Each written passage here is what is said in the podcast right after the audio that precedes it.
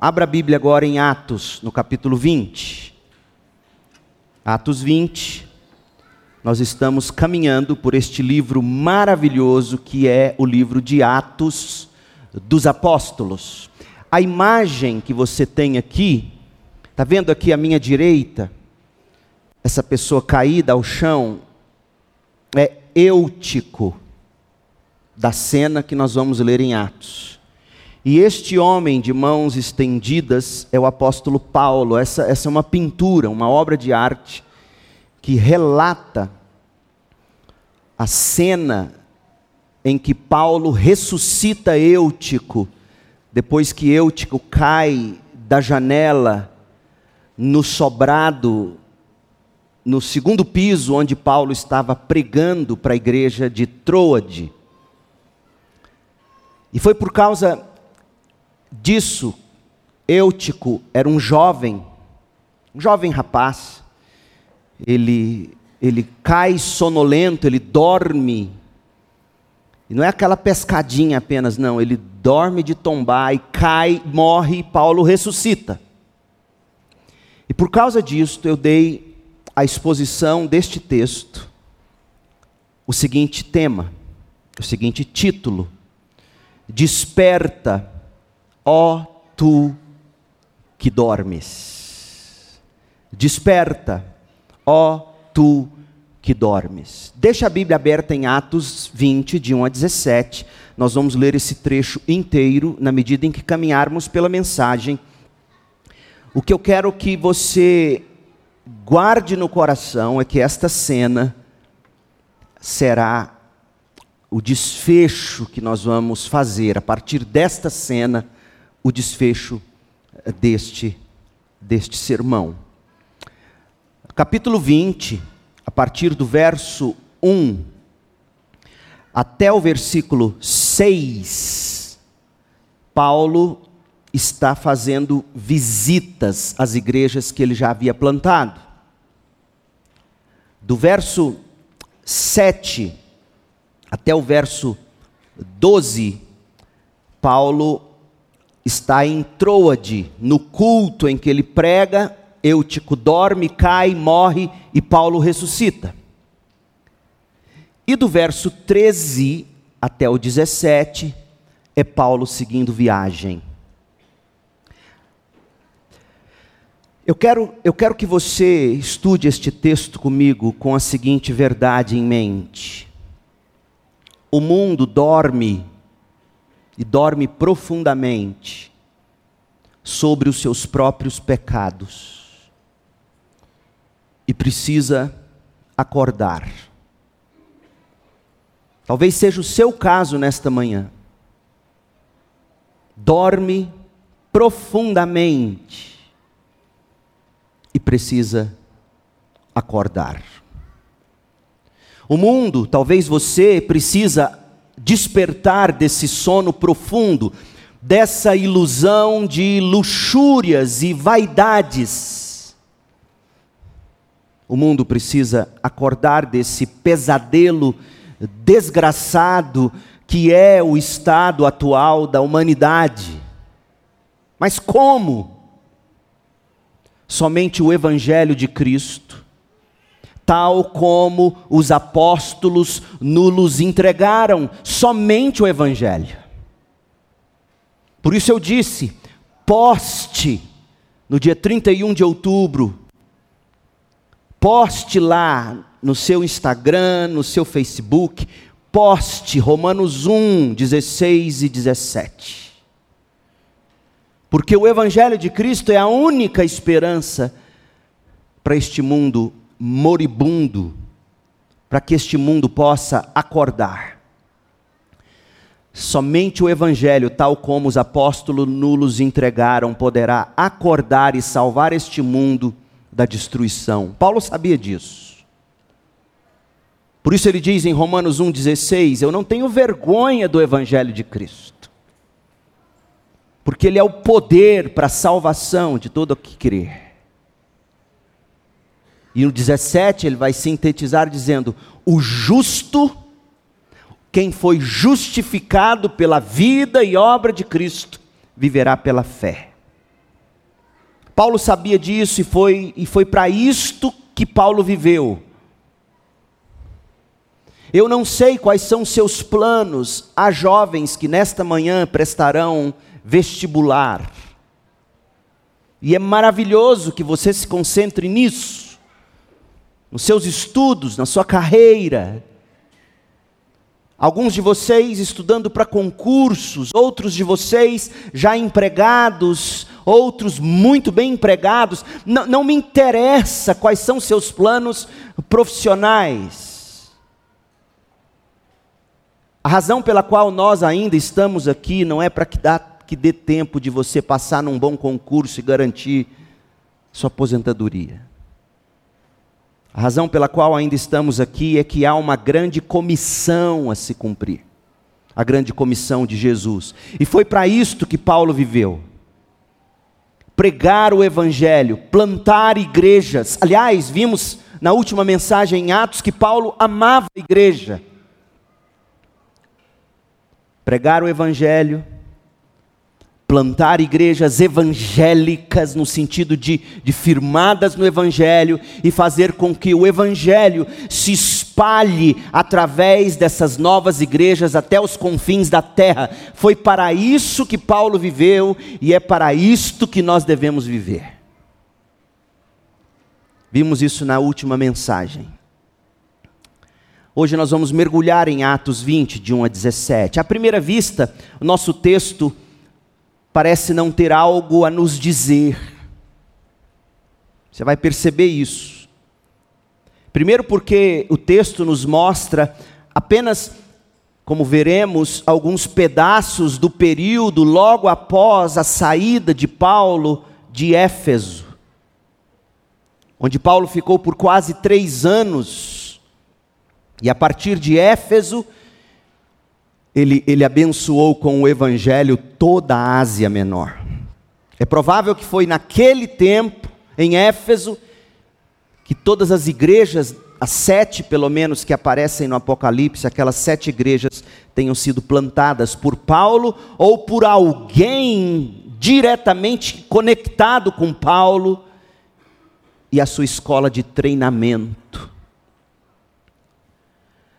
Ah, Atos 20 é Paulo fazendo mais viagens e, e nós não temos tantos detalhes sobre esse período, a não ser que você leia as cartas que Paulo escreveu durante o período que está narrado em Atos 20, de 1 a 17.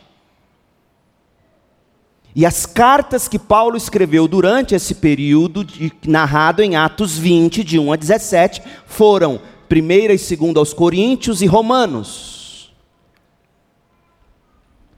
Mas aqui em Atos 20, do 7 ao 12, nós, nós encontramos Paulo na igreja em Troade. E há alguns detalhes que nós observaremos. Portanto, ainda, ainda que o texto não nos dê tantos detalhes descritivos deste período, nós lemos sobre praticamente um diário de viagens. Você pode chegar ao final desta leitura e dizer: é tudo muito interessante, mas parece não guardar relação com a minha vida é bacana conhecer esse diário de viagens de Paulo, mas de modo prático, o que que tudo isso tem a ver comigo, com a minha segunda-feira, com os boletos que eu tenho que pagar amanhã?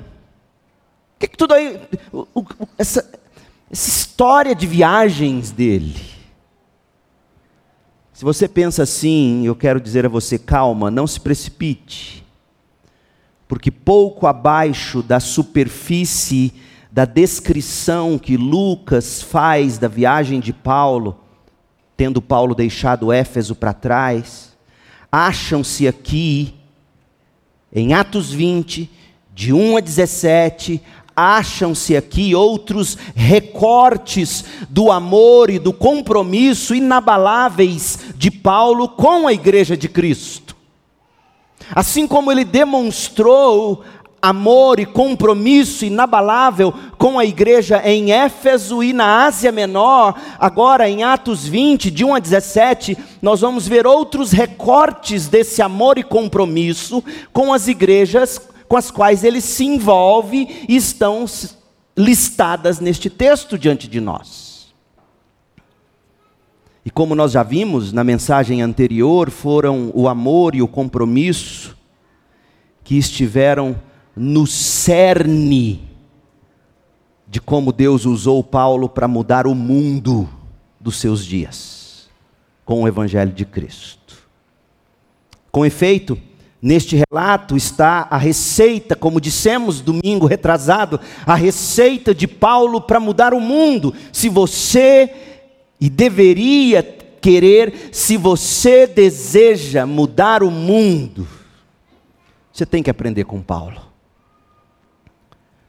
não apenas porque ele foi um grande homem, o grande apóstolo aos gentios, mas porque ele mesmo, por revelação de Deus, entendeu que a vida dele, ele escreve isso a Timóteo, é para ser um modelo, um exemplo, não apenas de como a graça de Deus salva um pecador tão improvável como ele foi, mas também como a graça de Deus tendo salvado ele usa ele para mudar o mundo. E assim é e deve ser sua vida. Portanto, não importam quais sejam os seus dons, seus chamados individuais, sua carreira profissional. Você terá que estar comprometido com a igreja de Jesus Cristo. Isso implica amar a igreja de forma real, concreta Amar significa fazer o que nós vimos acontecer ontem. E tantos testemunhos eu ouvi, não é exagero. Pastor, que dia maravilhoso, que oportunidade de conhecer pessoas, ouvir, conversar. Você precisa amar de fato e de verdade a sua igreja. E você demonstra amor pela sua igreja e o que ela faz para o reino de Deus, orando por ela, envolvendo-se como voluntário dizimando, ofertando, conhecendo e servindo pessoas. Não importa seu dom, não importa seu talento, seu chamado, sua carreira, sua profissão. Deus te chamou para um compromisso com a igreja dele. E viver igreja, envolver-se com a igreja, agir como igreja é o que Deus quer de cada crente. Se você quiser ver Deus realmente te usar para mudar o mundo de forma redentiva, salvadora, para a glória de Cristo, você precisará conectar-se em amor e compromisso com a sua igreja e a partir dela fazer o que tem que ser feito. Digo isso porque a igreja de Cristo mobilizada é o meio de se cumprir a grande comissão. Eu vou repetir. A igreja de Cristo, uma igreja local mobilizada, é o meio de se cumprir a grande comissão. Se você tem dúvida disso, leia Atos dos Apóstolos com mais atenção. Pois bem, Atos 20, de 1 a 17, revela pelo menos cinco aspectos da estratégia de Paulo. Cinco aspectos da receita de Paulo para mudar o mundo que está perdido. E o pior, não tem consciência disso. Acha que está muito bem, obrigado. Consegue ter dinheiro no bolso, consegue comprar o carro que quer, está conseguindo financiar a casa, está conseguindo sustentar filhos, passeia, faz pacote de viagens a perder de vista, estoura cartão de crédito nas compras mais desnecessárias. Por que eu estou dizendo isso? Porque ao fazer todas essas coisas, você está se sentindo vivo. E pode ser o caso de você estar morto. O pior de tudo é o perdido, é o morto que se acha muito vivo, obrigado. Isso é um problema sério. Cinco, cinco aspectos da receita de Paulo para mudar o mundo que está perdido, não sabe que está perdido e dorme sobre o seu pecado. Plantação de igrejas em locais onde o evangelho não foi ainda pregado, primeira estratégia dele. Segundo, treinamento e discipulado de homens piedosos para as igrejas locais.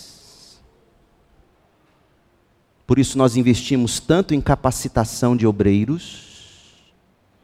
Por isso as mulheres estudando, por isso a escola da palavra, por isso escola bíblica dominical em breve, assim que terminarmos nossa reforma. Plantação de igrejas, treinamento e discipulado de homens piedosos, culto público da igreja local para adoração e instrução na palavra de Deus, fortalecimento de igrejas já plantadas para cumprirem a grande comissão, e mobilização de igrejas locais para a prática do amor cristão, compaixão e graça. Você lê esse texto, Atos 20, de 1 a 17, e você percebe essas cinco estratégias para mudar o mundo. E para visualizar essas estratégias, sigam comigo aqui o fluxo do texto, siga comigo o diário de viagens de Paulo. Primeira coisa, Paulo encorajou os crentes de Éfeso e da Macedônia. Versículo 1. Passado o tumulto em Éfeso, Paulo mandou chamar os discípulos, os crentes, e o que, que ele fez com eles? Os encorajou. Crente precisa de encorajamento. Eu preciso de encorajamento. Eu abro meu coração a você e digo: nos últimos meses eu, eu, eu vinha sentindo um abatimento tão grande com relação a algumas coisas, que alguns de vocês, percebendo no meu semblante, perguntaram: Pastor, está tudo bem com o senhor? E, e ontem, estar com vocês, conversar particularmente com alguns de vocês no nosso dia da família, ver 312 pessoas ali, alegres, isso me encorajou tanto que eu me sinto outro. Crente precisa de encorajamento. E Paulo vai encorajar os discípulos, Paulo os chama e os encoraja. A palavra para encorajar é a mesma palavra usada para o Espírito Santo, parácletos. Paulo chama a parte e sopra vida aos discípulos. Você precisa disso. Você precisa da igreja nesse sentido. Então Paulo se despediu e partiu para Macedônia. Macedônia é onde estavam as igrejas de Filipos, Tessalônica e Bereia. Enquanto estava lá na Macedônia, Paulo, olha o que ele fez de novo: encorajou os discípulos. De novo, a mesma palavra, em dois versículos. Em todas as cidades por onde passou, crente precisa de encorajamento. É tão bom você saber disso, porque às vezes a gente olha para alguns crentes velhos de igreja e a gente fala assim: poxa, os, os caras não, não se movem. Tem uns que são assim mesmo, só Deus. Mas o fato é que todos os crentes precisam de encorajamento, até esses que não se movem. E uma das funções da igreja é produzir esse encorajamento. Paulo viveu para fazer isso. E enquanto Paulo encorajava, foi nessa época, lá da Macedônia, lá, lá de Filipos, lá de Tessalônica, lá de Bereia, Foi durante essa época que Paulo deve ter ido, conforme a gente lê em Romanos 15, 19, Paulo foi até a região do Ilírico. O Ilírico era uma região situada ao nordeste da Itália, englobava Creta, onde Paulo depois deixou Tito para organizar igrejas em Creta. A região do Ilírico, hoje em dia, é a antiga região da Iugoslávia. Abriga hoje essa região os seguintes países nos Balcãs: Sérvia, Montenegro, Kosovo, norte da Albânia, Bósnia e Herzegovina e a Croácia. Paulo foi nessa região do Ilírico. E foi também da Macedônia, neste período, provavelmente quando ele estava em Filipos, que após a chegada de Tito sobre notícias de Corinto, Paulo escreveu a segunda carta aos Coríntios. Segundo os Coríntios 5, de 5 a 7, você lê isso. Então, enquanto na Macedônia, encorajando os crentes de Filipos, Tessalônica, Bereia, Paulo também arrumou tempo na agenda para ir ao Ilírico, e para escrever, pelo menos, segundo os Coríntios.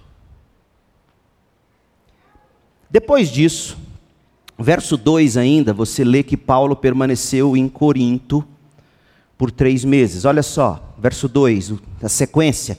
Em seguida, depois de ter deixado a Macedônia, Paulo desceu à Grécia ou subiu para a Grécia, não, não consigo ver essa geografia aqui na minha mente. Região de Atenas e Corinto. E Paulo ficou lá por três meses. Esses três meses em que Paulo ficou em Corinto, é, a gente já sabe qual é o padrão dele. Todas as igrejas por onde ele passava, ele ia encorar Java. Então ele estava encorajando a igreja de Corinto, mas ao mesmo tempo, Paulo estava tentando resolver problemas teológicos, litúrgicos dessa igreja tão complicada. Problemas teológicos, litúrgicos, problemas morais que a igreja de Corinto vinha enfrentando. Para você conhecer esses problemas com os quais Paulo estava lidando cara a cara, você tem que ler primeiro aos Coríntios, segundo aos Coríntios. Segundo aos Coríntios foi a carta mais difícil que Paulo escreveu, e ele escreveu neste período. Quando ele estava em Filipos, ele escreveu para essa igreja, e depois ele foi, chegou a essa igreja, e passou três meses numa igreja onde a maioria dos membros já não queria coisa alguma com Paulo. Já pensou que tristeza?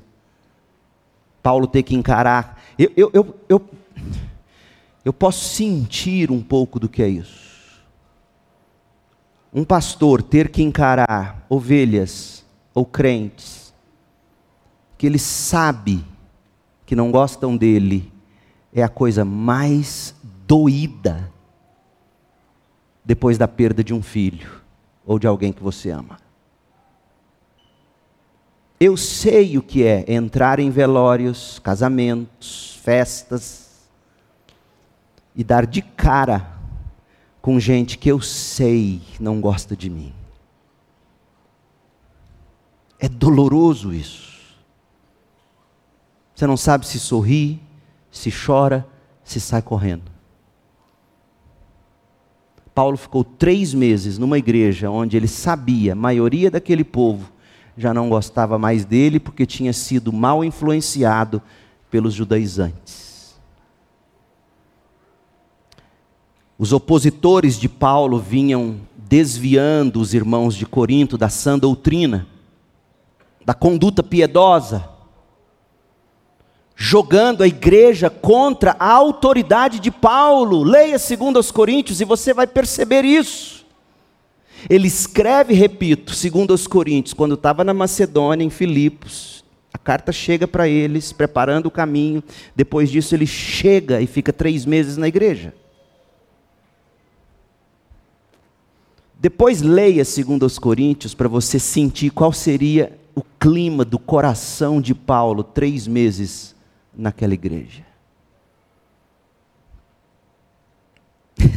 Aqui é brincadeira, desculpem, é brincadeira. O pastor tinha que receber periculosidade. Literalmente, no caso de Paulo. Foi também durante esses três meses em Corinto. Veja, ó, gente, é, é impressionante isso, porque Paulo está lidando com uma igreja que não estava querendo bem ele ele está três meses lá, o coração desse pastor está arrebentado, e você sabe o que, que ele produz nesse período? Mas veja, é durante esses três meses em Corinto, lidando com um crente que não gostava dele, que falava mal dele, que ele produz o maior tratado teológico jamais escrito. Foi nesse período de Atos 20, versículo 3, que Paulo escreveu a carta aos Romanos. Só Deus, para dar lucidez e clareza e, e sabedoria para um pastor e missionário e teólogo como Paulo, lidando com gente que não queria ele lá, para conseguir tempo e mais do que tempo, e mais do que um cantinho para sentar e escrever, mas um coração apropriado para escrever a tão belíssima carta aos Romanos, que John Piper gastou nove anos para pregá-la para sua igreja. Martin Lloyd Jones gastou quanto, Joaquim? Você lembra? E não terminou. 15 talvez. 15 anos de tão densa essa carta teologicamente, mas o pano de fundo é um pastor tentando amar e cuidar de uma igreja onde a maioria, se não queria ele lá, já teria dito os que o queriam bem: Paulo, vai embora daqui, esse povo não gosta de você. E ele lá se doando e escrevendo essa carta aos Romanos. E, olha o que ele escreve. Nada parava o coração desse homem. E você tem uma rusgazinha com o irmão, ou até mesmo comigo. Sem burra. Para de vir o culto. Termina o culto, sai falando ali pelos corredores. Esse pastor não termina o culto na hora certa, tem que fazer almoço, sai xingando, sai brigando, sai resmungando. É nesse contexto que Paulo nada parava esse homem, ele diz: nada vai me parar, não, eu vou prosseguir. Eu amo a igreja. Eu amo o reino de Deus, eu amo o meu chamado. Eu não tenho a vida como preciosa com quanto eu cumpra meu chamado. Olha o que ele escreve, Romanos 15. Romanos 15, 17. Paulo estava com 50, entre 50 e 55 anos de idade. E ele escreve aos Romanos, lá de Corinto, 15, 17. Tenho motivo, portanto, para me entusiasmar com o que Cristo Jesus tem feito por meio do meu serviço a Deus. Apesar de tudo, apesar de críticas, apesar de coices, apesar de chifrada de bode, Paulo diz: Eu tenho motivo para me entusiasmar com o que Cristo Jesus tem feito por meio do meu serviço a Deus. E, no entanto, não ouso me vangloriar de nada, exceto do que Cristo fez por meu intermédio, a fim de conduzir os gentios a Deus por minha mensagem e pelo meu trabalho, convencendo-os pelo poder de sinais e maravilhas e pelo poder do Espírito de Deus. Assim, apresentei plenamente o Evangelho de Cristo desde Jerusalém até o Ilírico. Sempre me propus a anunciar o Evangelho onde o nome de Cristo nunca foi ouvido para não construir sobre alicerce alheio. Verso 22. É por isso, aliás, que há tanto tempo tenho adiado minha visita a vocês, Igreja de Roma, porque estava pregando nesses lugares, mas agora que terminei meu trabalho nessas regiões, vamos lembrar quais foram as regiões? A gente já estudou: Antioquia, Síria, Chipre, Icônio, Listra, Antioquia da Macedônia, Acaia, Grécia, Ásia Menor, tendo terminado essa região inteira, varrido ela com o Evangelho e, e plantando igrejas, tendo terminado o meu trabalho aqui, e depois de tantos anos de espera, estou ansioso para visitar vocês, romanos. Por que, que ele queria ir a Roma? Olha o que ele diz: porque eu quero ir à Espanha, confins da terra lá onde o Judas perdeu as botas. 50, 55 anos ele tinha aqui. Eu planejo ir à Espanha e quando for, eu vou passar por Roma. E depois de ter desfrutado um pouco de sua companhia, vocês vão me ofertar para a viagem. Paulo não tinha vergonha de pedir dinheiro para a obra do ministério. E sabe qual é o mais triste? Muito pouco essa igreja fez por Paulo. Igreja de gente rica, era a capital do Império Romano. Quem mais ajudou Paulo, pelo que nós lemos nas cartas ao longo desse tempo todo, foram a igreja, os pobres de Filipos e da Macedônia. Que tristeza, gente, repito, para desgraça de muitos, Parece que quanto mais você tem, quanto mais você ganha, quanto mais rico, menos você dá proporcionalmente. E isso é uma tristeza. A igreja se volta, ou a igreja que se volta para si mesma e perde o foco da grande comissão, é uma igreja moribunda. O crente que gasta só consigo mesmo, é um crente moribundo. E a estratégia de Paulo, ao contrário, era e continua sendo para nós mudar o mundo com a estratégia de plantar novas igrejas e fortalecer igrejas locais já plantadas, e para isso é necessário recurso, dinheiro, e era isso que ele queria dos romanos: dinheiro, ofertas, para ele chegar à Espanha Paulo encorajou os crentes de Éfeso, Paulo encorajou os crentes da Macedônia, Paulo permaneceu em Corinto por três meses, escreveu a, a, a, segunda carta aos Coríntios, escreveu a carta aos Romanos, traçou os planos dele aos Romanos, foi até o Ilírico. E adivinha? O diabo ficou furioso. A gente vê que o diabo ficou furioso por causa do que a gente lê a seguir no próprio verso 3, uma tentativa judaica de assassinar Paulo. Gente, o que, o que você teria feito? Pensa, ele, ele ficou três meses no meio de uma igreja que queria ele longe. O que esse homem está fazendo aqui? E os que gostavam dele encorajavam, dizendo: Paulo, vai embora, esse povo, esse povo te quer tão mal. faz os planos de ir para Roma, sem dinheiro no bolso, porque a coisa mais constrangedora é você ter que pedir dinheiro para a obra, para o ministério. Como se não bastasse isso, chega um WhatsApp para ele. Ah, WhatsApp. E olha o que dizia o WhatsApp. Atos 20, verso 3, parte B quando se preparava para navegar de volta para a Síria, Paulo descobriu que alguns judeus conspiravam contra a sua vida. Muitos teriam dito: para mim chega, para mim chega. Eu acho que eu já fiz o que tinha que ser feito. Já estou velho demais, 50, 55 anos Quantos se sentem velhos? Aos 55, aos 60?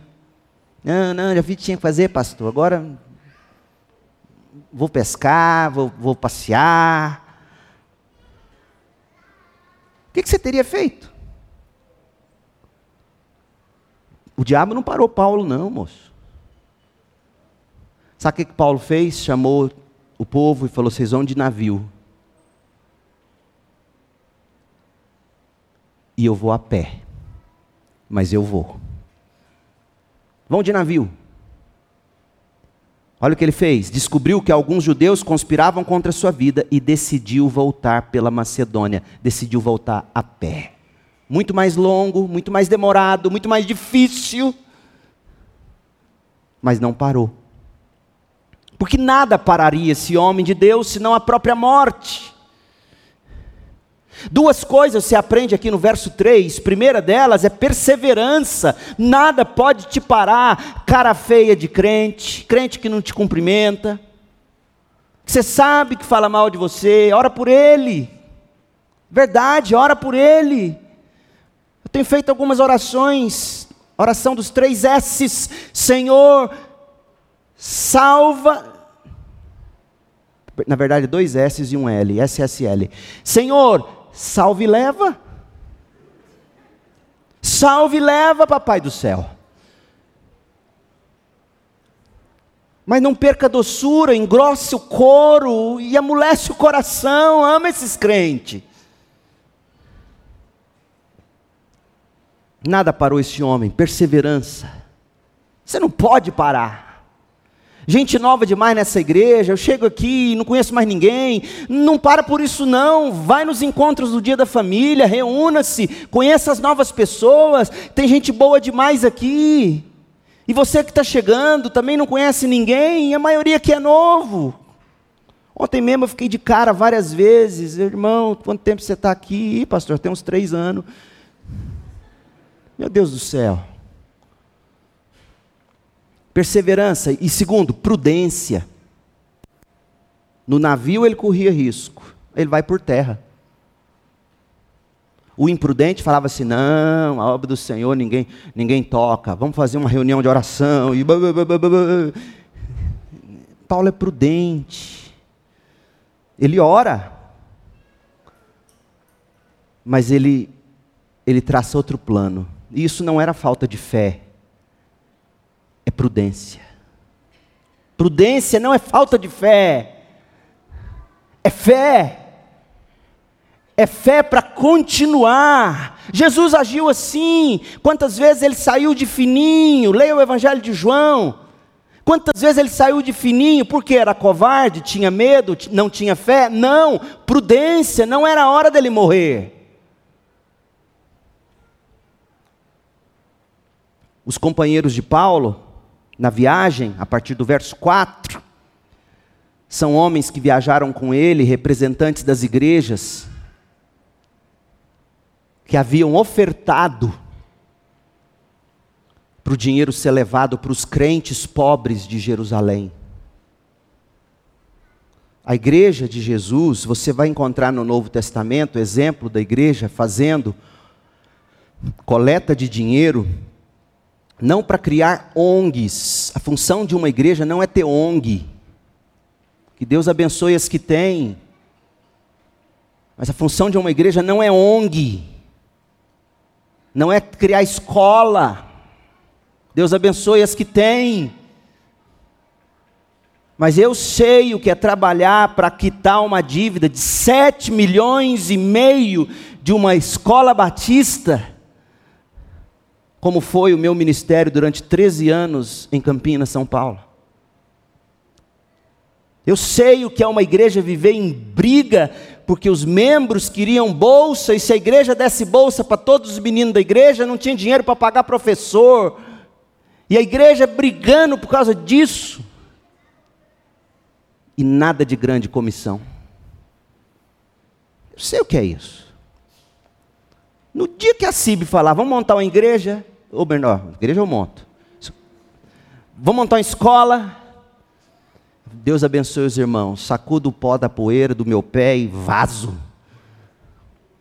Não existimos para isso. Vamos montar uma ONG, pastor. Vamos arrumar dinheiro para abençoar os pobres do mundo. Que Deus abençoe a maldita ONU. Mas igreja não vai fazer ONG. Dinheiro nós vamos levantar, mas para abençoar crente que precisa. Porque era isso que Paulo estava fazendo. Capítulo 20, verso 4. Alguns homens viajavam com Paulo. Quem eram esses homens?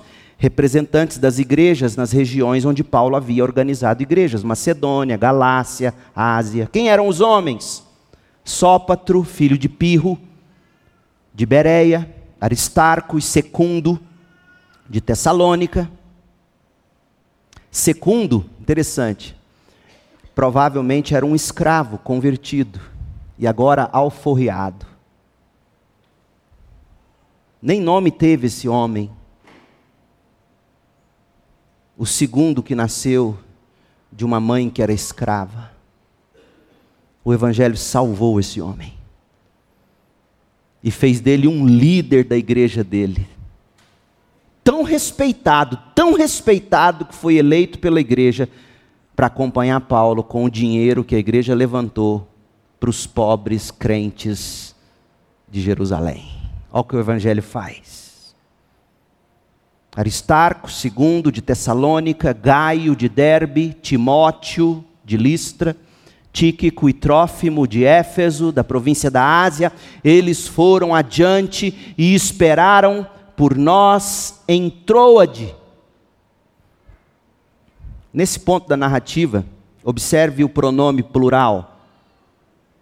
Pronome plural, primeira pessoa do plural, nós, porque Lucas se juntou a eles. Lucas é que está escrevendo. A última vez que Lucas referiu-se a si mesmo dizendo nós foi em Atos 17, 1. De Atos 17, 1 até Atos 20, verso 5, Lucas estivera envolvido com a igreja de Filipos, pastoreando lá. Agora ele encontra com Paulo. E eles pegam a oferta, e sobre a oferta, você pode ler em Romanos 15, de 25 a 28. Você pode ler em 2 Coríntios 8, de 16 a 19, oferta que as igrejas, e igrejas pobres da Macedônia, inclusive, é possível pobres ofertarem, e às vezes eles são os que mais dão proporcionalmente. Romanos 15, 25 a 28, 2 Coríntios 8, 16 a 19. Paulo estava trabalhando, mobilizando igrejas locais para a prática do amor cristão. Como assim? Essas igrejas de onde Paulo recolhe os dinheiros de ofertas eram igrejas de não-judeus e os crentes judeus lá de Jerusalém, os antigão, os membros fundador, tudo bravo porque tinha gentil entrando para a igreja. E muitos deles passando fome já por causa da grande crise em Jerusalém. Paulo diz: vamos pegar oferta entre os crentes gentios e vamos mostrar para os crentes de Jerusalém, que não gostam dos crentes gentios, vamos mostrar que o amor de Cristo nos une e essa oferta era a maneira de Paulo dizer que as igrejas que ele tinha plantado e também Jerusalém tinha que aprender. Igrejas, crentes têm que aprender a ser generosos com crentes que estão precisando.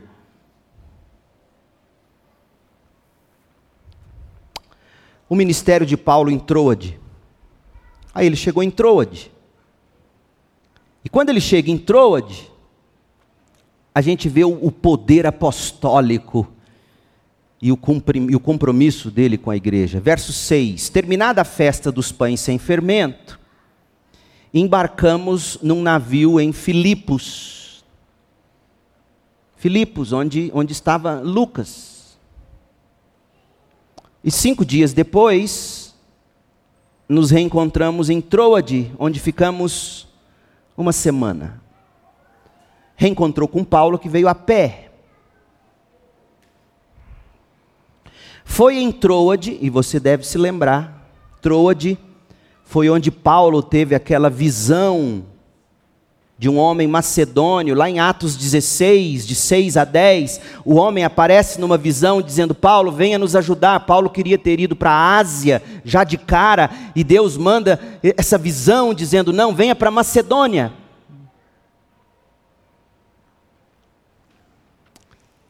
Agora note o compromisso de Paulo com o culto de uma igreja local. Verso 7, que texto lindo. No primeiro dia da semana, nos reunimos com os irmãos de lá para partir o pão, ceia. Paulo começou a falar ao povo e, como pretendia embarcar no dia seguinte, continuou a falar até a meia-noite. Eu amo o apóstolo Paulo. A sala no andar superior onde estávamos reunidos era iluminada por muitas lamparinas. O discurso de Paulo se estendeu por horas. E um jovem chamado Eutico, que estava sentado na, no parapeito da janela, ficou muito sonolento. Por fim, adormeceu profundamente e caiu de uma altura de eu falei dois no início, mas é três andares. E obviamente morreu. Paulo desceu, inclinou-se sobre o jovem e o abraçou. Ele fez isso lembrando-se da história de Elias, Eliseu, de Pedro, que fizeram isso. Não se desesperem, disse Paulo, o rapaz está vivo. Então todos subiram novamente, o culto continuou. Partiram o pão e comeram juntos. Paulo continuou a lhes falar até o amanhecer, vigília, e depois partiu. Enquanto isso, o jovem foi levado para casa vivo e todos sentiram grande alívio Paulo foi por terra até Assos, onde havia definido que devíamos esperar por ele enquanto nós fomos de navio. Está vendo? Paulo não entrou mais no navio. Paulo sempre indo a pé. Encontrou-se conosco em Assos e navegamos juntos até Mitilene. No, no, dia seguinte, passamos em frente à ilha de Quios. No outro dia, atravessamos para a ilha de Samos e um dia depois chegamos a Mileto. Paulo havia decidido não aportar em Éfeso, pois não queria passar mais tempo na província da Ásia. Ele, se ele chegasse lá, os irmãos iam abraçá-lo, ele ia gastar muito tempo.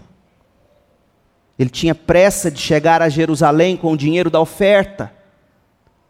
E, se possível, passar a festa de Pentecostes lá.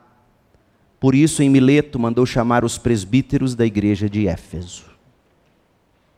Rapidinho, algumas coisas aqui sobre o culto.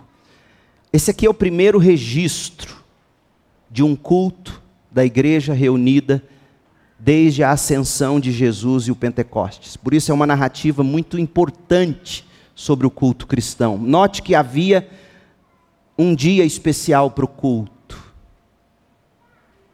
Era o primeiro dia da semana, o domingo. Ontem o Rodrigo brincou comigo, a gente saindo lá da chácara, ele disse: Até semana que vem. Eu falei, moço, amanhã tem culto. Ele, pois é, amanhã já é semana que vem. É o primeiro dia da semana. Eu falei, é verdade. Havia um dia para o culto, era o domingo. A igreja se congrega dominicalmente. Apocalipse 1, 10, 1 Coríntios 16, 1 e 2. Tony Merida escreveu que não congregar semanalmente é arriscado. A reunião comunitária é um dos meios de graça, um dos meios que Deus utiliza para sustentar e abençoar seu povo pela obediência a longo prazo. Além do dia, note que havia um local preparado. No meu Instagram eu postei lá uma imagem que fizeram de mim, lá da Igreja Nova Vida, sobre igreja não salva, mas estar na igreja é o que fazem os salvos. Aí um incircunciso filisteu escreveu embaixo assim: e, e tem que ser em prédio? Deu vontade de responder: pode ser debaixo do pé de manga. Mas a igreja tem que se reunir dominicalmente. É melhor que seja num prédio. Quanto mais confortável, melhor. Não é o prédio que importa, apesar de ser fundamental de algum modo, mas a igreja tem um local preparado específico para ela se reunir. Troade. Sabe que onde era essa casa? Eu penso que era a casa de Carpo. Lá em 2 Timóteo 4,13, Paulo vai pedir para Timóteo levar os pergaminhos, os livros e a capa que ele deixou na casa de Carpo, em Troade. É provável que fosse a casa de, de Carpo. E Troade, na história, hoje é a Turquia, próximo à Macedônia. Mas note ainda que, além do dia específico, primeiro da semana, além do local, havia uma, uma infraestrutura mínima. Lucas nos conta que havia muitas lamparinas iluminando o lugar. Precisa de luz. Havia pregação, havia instrução. O que será que Paulo pregou até o amanhecer do dia? Ora, você pode ler as cartas dele, as cartas dele é tudo que ele ensinava e pregava. Celebravam a ceia do Senhor. Eles se reuniram para partir o pão. Tinha, tinha gente de todas as idades, pequenos e grandes. Eutico era um jovem. Como nesta manhã nós temos de criança a terceira idade aqui dentro. Essa era a prática da igreja primitiva. E é impressionante o quanto nos incomoda a criança entre nós. Mas por, por séculos e séculos e séculos, a igreja se reuniu assim, em lugares muito mais desconfortáveis. Havia a possibilidade de imprevistos, como em qualquer culto. Nós tivemos um desses recentemente, onde nosso amado irmão Wilton, no meio do culto, teve um infarto fulminante. A gente sabe o que é isso, quem estava presente. No caso aqui, esse moço dorme e cai lá de cima. Agora eu fiquei pensando, o que, que faz alguém dormir no culto? Eu sei que você vai responder, se é sabidinho, você vai dizer sim, sermão cumprido. Cumprido é sua língua. Não é a sua, pastor, que prega mais de uma hora. Gente, é verdade que sermão cumprido põe gente para dormir. Eu sei que tem pesquisas aí que tentam dizer que a capacidade de concentração de alguém é entre 7 a 10 minutos. Agora, nós de propósito tentamos fazer com que você tenha essa sua capacidade de concentração estendida. Não é possível, nós temos que fazer isso. É, é, é didático isso aqui. Ainda que você cochile, acorde, você se belisca e. Agora, fora isso, já, e, e você tem a noção disso, nossa, nossos longos sermões têm também o objetivo de ajudar você a se espichar na concentração da palavra de Deus. Porque é, é curioso, muitos dos que mais reclamam, e aqui eu não estou brigando com ninguém, pelo amor de Deus, eu não estou nervoso hoje não. Muitos dos que mais reclamam do tempo longo de sermão, eu queria ser o Espírito Santo para ver Duvido que gaste pelo menos 30 minutos, uma hora por dia com a Bíblia aberta e lendo. Muitos, não disse que são todos. Então, nosso objetivo é espichar essa capacidade. Mas o, o, o que mais faz crente dormir no culto? Fatores estruturais e físicos. Por exemplo, ambiente quente, mal ventilado como era o caso lá de Eutico, várias lamparinas, fumaça, janela aberta, o oxigênio foi ficando rarefeito, Lucas era médico, certamente que ele conta que tinha muita lamparina, não para dizer para a gente que tinha uma infraestrutura, apesar da gente aprender que tinha, mas ele faz isso para dizer era tanta lamparina, tanta lamparina e fumaça, que até um menino que estava sentado na janela, ele dormiu, caiu e morreu. Fatores físicos. O presidente do seminário onde eu fiz mestrado nos Estados Unidos, ele deixava o ar-condicionado da capela e lá funcionava melhor do que o nosso atualmente, deixava no 16. E um dia foram reclamar, e ele da capela, ele falou: Sabe por que, que eu ponho frio? Porque se ficar muito morno, vocês dormem. Frio, vocês vão ficar acordados. Ninguém dorme com frio. Orem por nós, porque o próximo ar-condicionado dessa igreja vai ficar no 12. O ambiente quente, o ambiente desconfortável, o ambiente confortável demais faz alguém dormir. Uma poltrona de cinema, você deita. Outras coisas que causam sono, estado de saúde, medicamentos, privação de sono, falta de descanso. E se algumas dessas coisas, portanto, forem remediadas, é provável que você consiga se concentrar mais. Segundo, fatores espirituais. Algumas pessoas dormem durante o sermão. Escute agora o que eu vou dizer. Porque talvez nunca, de fato, acordaram do sono profundo do pecado e não têm apetite pela palavra de Deus. E aí elas dormem. Outras dormem no colo do pecado, como Sansão dormiu no colo de Dalila. O pecado faz você dormir no sermão. Porque o pecado vai te desconectando tanto do interesse e da palavra, e você não tem coragem de parar de frequentar a igreja. Aquele sermão está tão desconectado da sua realidade, porque o pecado te separa de Deus, da, da palavra, da igreja, você não tira o zóio desse Instagram durante o sermão até você dormir babando em cima do seu celular. É impressionante. Fatores espirituais faz as pessoas dormir. Fatores tradicionais. Você está tão acostumado, tão acostumado, que você dorme. Pregador ruim também faz gente dormir. Pregador ruim faz gente dormir.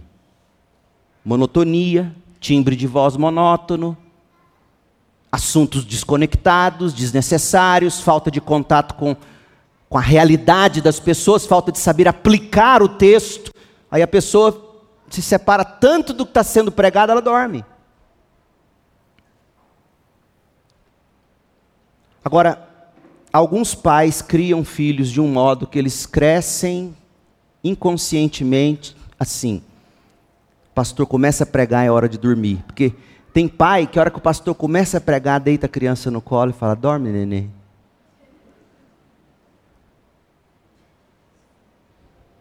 É melhor você ficar lá atrás, em pé com ele assim. Sai um pouco, volta, ensina. Dorme, neném. Agora a mamãe quer ouvir o sermão, papai quer ouvir o sermão. Adivinha? Muitos anos assim, é hora do cochilo. Deixa eu terminar com a história do Lutero. Lutero ouviu uma história, pai da reforma protestante. Dia 31 agora a gente completa 506 anos. Ele tinha uma parábola ou sonho que contaram para ele sobre como, numa ocasião, o diabo sentou no trono e mandou os demônios virem dar relatório sobre o progresso deles. O primeiro demônio se aproximou do diabo e contou que havia um grupo de cristãos atravessando o deserto. E aí o demônio conta orgulhoso para o diabo: Olha, eu soltei os leões sobre eles, e logo a areia estava repleta de cadáveres mutilados. E daí? perguntou o diabo. Os leões destruíram os corpos mas as almas foram salvas, é a alma deles que eu quero. O segundo demônio virou para o diabo e disse: Havia um grupo de peregrinos cristãos navegando pelo mar, enviei um forte vento contra o navio que, que empurrou contra as rochas e todos os cristãos a bordo do navio morreram afogados. E daí, disse Satanás, os corpos se afogaram, mas as almas foram salvas, é a alma deles que eu quero. O terceiro demônio se aproximou para apresentar o relatório ao diabo e disse: Senhor diabo, durante dez anos eu venho tentando jogar um cristão num sono profundo. E finalmente eu consegui. E com isso, os corredores do inferno ressoaram com gritos malignos de alegre triunfo. O que o diabo mais quer é sua alma em sono profundo. E se você está dormindo, a palavra de Deus diz, Romanos 13, 12: a noite está quase acabando e logo vem o dia. Portanto, acordem, acordem, deixem de lado as obras das trevas como se fossem roupas sujas e vistam a armadura da luz. 1 Coríntios 15, 34. Pensem bem sobre o que é certo e parem de pecar. Acordem, despertem para a justiça e não pequem. Pois, para sua vergonha, diz Paulo, eu lhe digo que alguns de vocês não têm o menor conhecimento de Deus. Paulo está dizendo isso para gente de igreja. Alguns de vocês nunca acordaram, não têm o menor conhecimento de Deus. Acordem! E Efésios 5,14. Desperte, você que dorme. Levante-se dentre os mortos, e Cristo o iluminará. Oh, meu povo, o mundo está perdido e dorme sobre o pecado. E só há uma esperança para os conflitos na faixa de Gaza, na Ucrânia, ao redor do mundo, nas favelas, nas ruas do país, na sua casa, os conflitos do seu coração, da sua mente desassossegada, só há uma solução: o Evangelho. O Evangelho que produz igrejas como a nossa. O Evangelho que é protegido por igrejas como a nossa. O Evangelho que é pregado por igrejas como a nossa. Você precisa do Evangelho nesta manhã. E se esta foi a manhã em que Deus te acordou para a cruz de Cristo, aleluia, glória a Deus. E agora eu convido você, você que é crente, já professou fé pelo batismo, está em comunhão com a sua igreja local. Você vai comer do pão e beber do cálice conosco celebrando o Evangelho que desperta pecadores. Fique em pé para nós orarmos. Enquanto isso, os diáconos, por favor, já podem tomar lugar aqui à mesa. Pastor Jailton, Pastor Roberto também, que vão me ajudar. Deus querido, em nome de Jesus, desperta os que dormem nesta manhã salve vidas e pecadores. E faça de nós um povo com o coração de Paulo. Um povo que não se envergonha do Evangelho, pois é o poder de Deus para a salvação de qualquer um que crer. Ó oh, Pai querido, abençoa-nos assim com uma igreja que ama o Evangelho, encarna o Evangelho, protege o Evangelho, prega o Evangelho. Dá-nos uma geração de homens e mulheres que, independentemente de seus dons, talentos, carreira, tenham como prioridade a grande comissão através de igreja local. Nós oramos agradecidos pelo pão e pelo cálice que partilharemos em memória de Cristo nesta manhã. É no nome de Jesus que oramos. Amém.